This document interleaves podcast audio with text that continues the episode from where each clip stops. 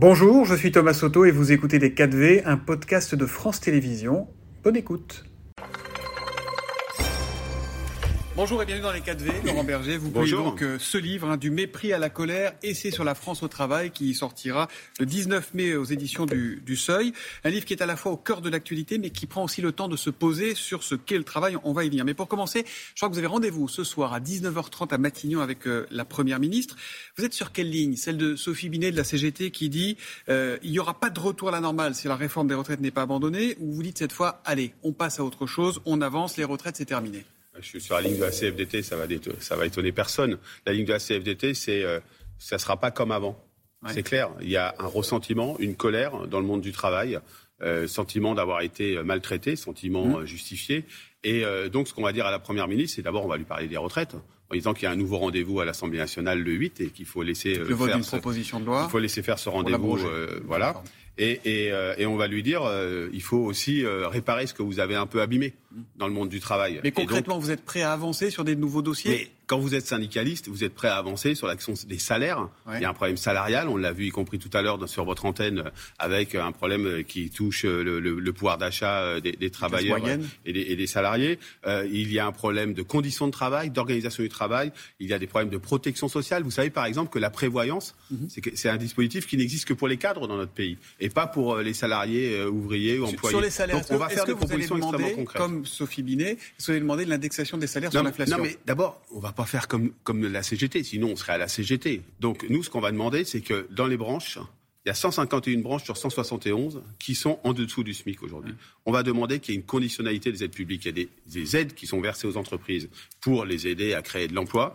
Eh bien, il faut que ce soit conditionné au fait qu'il n'y ait aucune branche qui soit en dessous du SMIC. Aujourd'hui, il y en a 151. Il faut que les patrons se mettent autour de la table et mm. décident d'avoir des, progressions de salaire qui commencent au SMIC et qui progressent ensuite. Aujourd'hui, on peut rester 8 ou 10 ans selon les branches professionnelles au SMIC. Il faut plus d'aide pour les entreprises qui ne joueraient pas le jeu. Il faut celles qui ne joueraient pas le jeu. Il faut les conditionner. il faut, un, faut un avis conforme. C'est un peu technique, mais il faut, faut que le, le, comité social et économique se prononce si ces aides elles sont justifiées ou pas justifiées. Mm. Si elles ne le sont pas, il faut arrêter de les verser si le patron, l'employeur ne joue pas le jeu en termes de progression salariale de 4 jours, vous l'évoquez dans votre bouquin La semaine de 4 jours. Nous aurons bientôt un débat, j'en suis convaincu, au cours de la semaine de 4 jours. Des gens vont se disputer sur les plateaux de télé pour ou contre. Est-ce que c'est un des points clés aujourd'hui? Non, c'est pas. Je, je, dis ça dans ce livre parce que je parle de l'organisation du travail et je dis qu'il faut laisser dans les entreprises, il faut mettre dans les entreprises l'organisation du travail comme un sujet de négociation obligatoire. Mhm. C'est-à-dire que ce que nous dit ce conflit sur les retraites, mais ce que nous dit le monde du travail depuis longtemps, c'est que les salariés, ils en ont marre qu'on les consulte jamais, qu'on les écoute jamais sur la façon dont ils voudraient exercer leur travail, exercer leur métier. Et donc, la question de l'organisation du travail doit être un sujet de négociation obligatoire. Et dans ce cadre-là, oui, le sujet des quatre jours va venir. Et ce qui serait vous demandez, en gros, si je comprends bien, vous ne demandez pas les quatre jours pour tout le monde. Non, parce que ce serait terrible. Vous savez, je, crois que si on veut faire évoluer les choses dans le monde du travail, il va falloir partir des réalités concrètes qui ne sont pas les mêmes pour chaque secteur professionnel, pour chaque champ professionnel. Et donc, je, crois que ce serait une erreur d'en faire un débat un peu euh, idéologique, comme on sait bien le faire dans notre pays, c'est-à-dire pour ou contre la semaine des quatre jours. Ça peut être très intéressant dans certaines entreprises, il faut le pousser, il faut le négocier. Dans d'autres, ce sera d'autres systèmes d'organisation du travail qu'il faudra mettre en place. Vous allez lui apporter du champagne ce soir, Elisabeth Borne, ou pas? non, c'est pas prévu. Vous savez que c'est son anniversaire. Un ah an, un an à Matignon aujourd'hui. Ah oui, ouais, Vous lui souhaitez quoi pour cet anniversaire-là, Elisabeth Borne? Ah, Je souhaite que, euh, concernant euh, le droit des travailleurs et des travailleuses, concernant la situation du monde du travail, on passe d'une période où on est passé, c'est le titre de mon livre, du, du mépris à une colère, mhm. une profonde colère, qu'on parle, euh, qu'on passe à de la reconnaissance, du respect et de l'amélioration de la situation des, salariés. Vous avez écouté le chef de l'État hier soir sur TF1 aux 20h ou pas?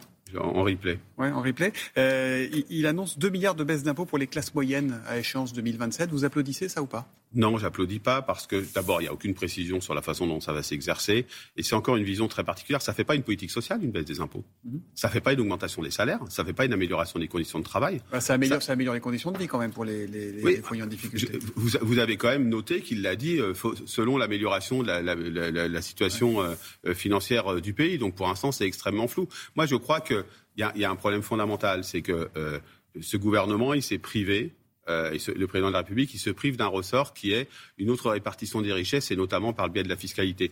Tant mieux si ça peut aider euh, des ménages, il n'est pas question de cracher là-dessus, mais c'est pas par la baisse des impôts, parce que comment on va financer l'éducation? Comment, dans le même temps, il dit ça. Comment on va financer euh, l'hôpital public? Comment on va financer la transition écologique, qui est un enjeu fondamental dont on ne parle pas assez? Donc, euh, c'est une baisse des impôts qui, va appauvrir le pays au final, c'est ce que vous redoutez? C'est une baisse des impôts qui est une réponse à la classe moyenne dont on ne sait pas exactement ce qu'elle est. Il n'y a aucune précision, et c'est une forme de paresse à pas vouloir regarder autrement la politique fiscale dans notre pays. Vous n'êtes pas tendre avec lui hein, dans votre livre, Emmanuel Macron. Quand on exerce une responsabilité, qu'on soit manager, responsable syndical ou président de la République, on doit se souvenir qu'en face, il y a des adultes responsables et pas des enfants à qui il faudrait expliquer des choses qu'ils n'auraient pas comprises. Vous utilisez aussi les mots orgueil et mépris. Ce mot mépris, il l'a récusé hier soir. Vous le maintenez, vous ou pas? Oui, je le maintiens, je le persiste et signe. Euh, il y a une forme de mépris et qui, est, liée euh, euh, sans doute à une forme de méconnaissance de ce que sont les réalités du mm. travail. Je crois qu'il n'a pas compris. Euh, hier, il a même dit euh, qu'il y avait finalement pas tant de ça, que, que, ça de grévistes. Oh, c'est la profondeur du monde du travail qui s'est exprimée dans ce mouvement des retraites, y compris dans la diversité professionnelle, avec des gens de tous les secteurs professionnels qui, qui sont impactés par cette réforme des retraites. Et c'est pas vous aussi qui avez été un peu braqué avec lui On sait que les relations ont été compliquées depuis le début, etc. C'est vraiment toute sa faute là. C'est vraiment lui le mépris. C'est lui qui. C'est pas moi qui préside ce pays. C'est à le mépris, oui. S'il y a bien une chose qu'on peut pas me reprocher, c'est euh, le, le, mépris avec les réalités, euh, les, réalités sociales. Euh, je crois, moi, je dis pas que tout est de sa faute. Je ne mm. crois pas que dans un pays, ça concentre sur une seule responsabilité. Mais en tout cas, cette façon verticale d'exercer la, responsabilité, d'essayer de mettre de côté les corps intermédiaires des organisations syndicales, on ne peut que le constater depuis 2017. il a dit je suis ni vertical ni horizontal. Moi, je dis ce que je pense et je fais ce que je dis. Ouais, il vous a un peu répondu hein, dans mais, ouais, ouais, bah, bah ça fait un petit moment qu'il essaye de répondre à, à, ça, mais en fait, le problème c'est pas simplement euh, je, c'est nous. Un pays, oh. c'est collectif, c'est nous. Et, et, et, un monde du travail, c'est collectif, c'est divers. Et il faut, euh, je crois, euh, de plus en plus aller vers de la co-construction, écouter les corps intermédiaires, écouter les élus locaux, etc. Et pourtant, sur, sur l'écoute, vous avez, vous avez des points communs, parce que vous racontez que vous, depuis dix ans, chaque semaine, vous allez à la rencontre de, de, salariés, et que la première question que vous posez aux gens, c'est racontez-moi ce qui se passe ici. Emmanuel Macron, il croise quelqu'un et lui dit euh, dis-moi comment tu sens les choses, dites-moi comment vous, vous, sentez les choses. Euh, vous êtes aussi un peu ni droite ni gauche hein, quand vous parlez du travail. Euh, vous dénoncez d'un côté ceux pour qui le travail est donc décrit soit comme une contribution imposée et nécessaire à une charge collective, et de l'autre ceux qui le voient comme un fardeau. Là, vous parlez de la gauche qui, et je vous lis encore, a souvent vu le travail comme un élément d'exploitation avec une vision assez misérabiliste. ce que je dis, je ne crois pas du tout avoir ces points communs avec, avec le président de la République, mais peu importe. Ce que je dis, c'est qu'il y a un impensé politique sur le travail. Mmh entre ceux qui pensent que c'est seulement une force productive et qui ni la réalité sociale qui est derrière et l'apport que peut être le travail pour les citoyens, pour et ceux qui pensent que c'est seulement une souffrance. Et ceux qui pensent que c'est seulement une souffrance, il faut remettre le travail au, au, au, cœur du débat public et on ne sait pas le faire. Pourquoi? Parce que ça passe pas forcément que par, la, par des lois, ça passe pas que d'un niveau national. Il faut qu'on redonne des marges de manœuvre. Je le dis aussi, les meilleurs experts du travail, ce sont les salariés eux-mêmes. Euh, ils laissent pas leur cerveau au vestiaire quand ils arrivent au, au, travail et il faut reconstruire avec eux un monde du travail qui soit plus qui reconnaissent les, travailleurs et travailleuses, qui apportent de quoi vivre décemment, de bonnes conditions de travail et, euh, et, je crois aussi un lieu d'émancipation. C'est un peu une déclaration d'amour aussi au, travail, ce, livre. C'est assez étonnant d'ailleurs quand, quand, on découvre ça. Vous dites qu'on le voit trop souvent comme un problème, le travail. Je savais que le travail n'était pas toujours facile, mais qu'il pouvait rendre heureux, écrivez-vous.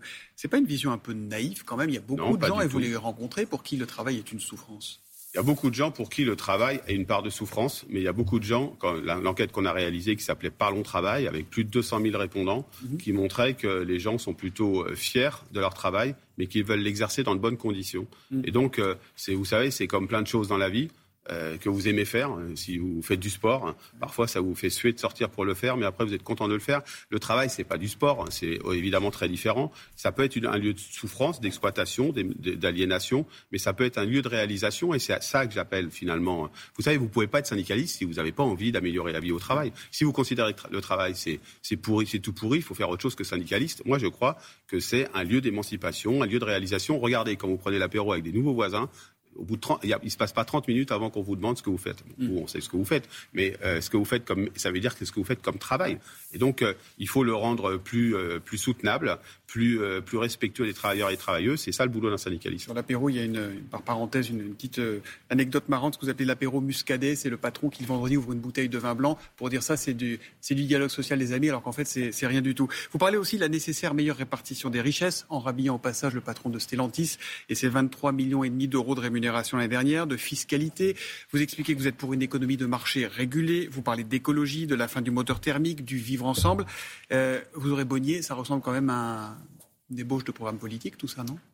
Bah, pour tous ceux qui voudront s'en saisir. Euh, non, ça ressemble à une vision du travail et une place du travail centrale dans, dans, dans, dans une société, mmh. mais, euh, mais qu'il faut, euh, qu'il faut traiter. Ouais, le, travail, être syndicaliste, c'est aussi une des, une des différences qu'on a eues d'appréciation avec le président de la République. Être syndicaliste, c'est pas se limiter à, à, la seule, à la seule question du travail, c'est montrer que le travail, c'est aussi un outil de démocratie. Moi, je suis persuadé que quand on améliore la vie au travail, on améliore la démocratie. Dans à peine plus d'un mois, le, le 21 juin, Laurent Berger, vous allez rendre votre tablier. Quel, quel goût vous allez garder de de ces 11 années, vous qui précisez que vous n'êtes ni sociologue, ni économiste, ni futurologue moi, je vais garder le goût de la rencontre, hein. le goût des, travailleurs et travailleuses que j'ai rencontrés. Ce, ce, sont des dizaines de milliers par ces déplacements. Et euh, j'ai envie qu'on parle un peu plus d'eux et parfois un peu moins de l'écume. Mm. Euh, il y a euh, aujourd'hui des gens extraordinaires dans le syndicalisme comme dans, dans, le monde du travail et qui ont parfois le sentiment que le débat qui se déroule ne parle pas d'eux. Et vous ferez quoi après? Du baby-foot avec Philippe Martinez Je ne sais pas encore. On, a, on va se voir avec Philippe Martinez après. On boira un verre. Et, euh, vous avez de ses nouvelles ou pas? Ouais, j'ai de ses nouvelles, ouais, bien, sûr.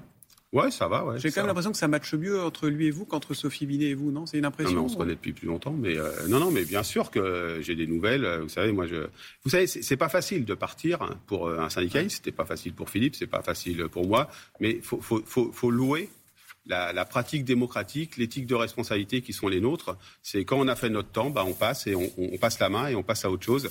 Mais ça ne veut pas dire qu'il ne faut pas délivrer quelques messages avant de partir. Et l'intersyndicale perdurera au-delà de votre départ aussi à vous? Oui, bah, je pense qu'il faudra tenir compte de la maturité qui a été la nôtre dans la façon de travailler les uns avec les autres et que ça appartiendra à Marie-Lise Léon du côté de la CFDT de le faire. Merci Laurent Berger venu dans les 4V. Je rappelle que votre livre Du mépris à la colère, essai sur la France au travail, est publié aux éditions du Seuil. Merci et bonne journée. Merci. C'était Les 4V, un podcast de France Télévisions. S'il vous a plu, n'hésitez surtout pas à vous abonner. Vous pouvez également retrouver tous les replays en vidéo sur France.tv.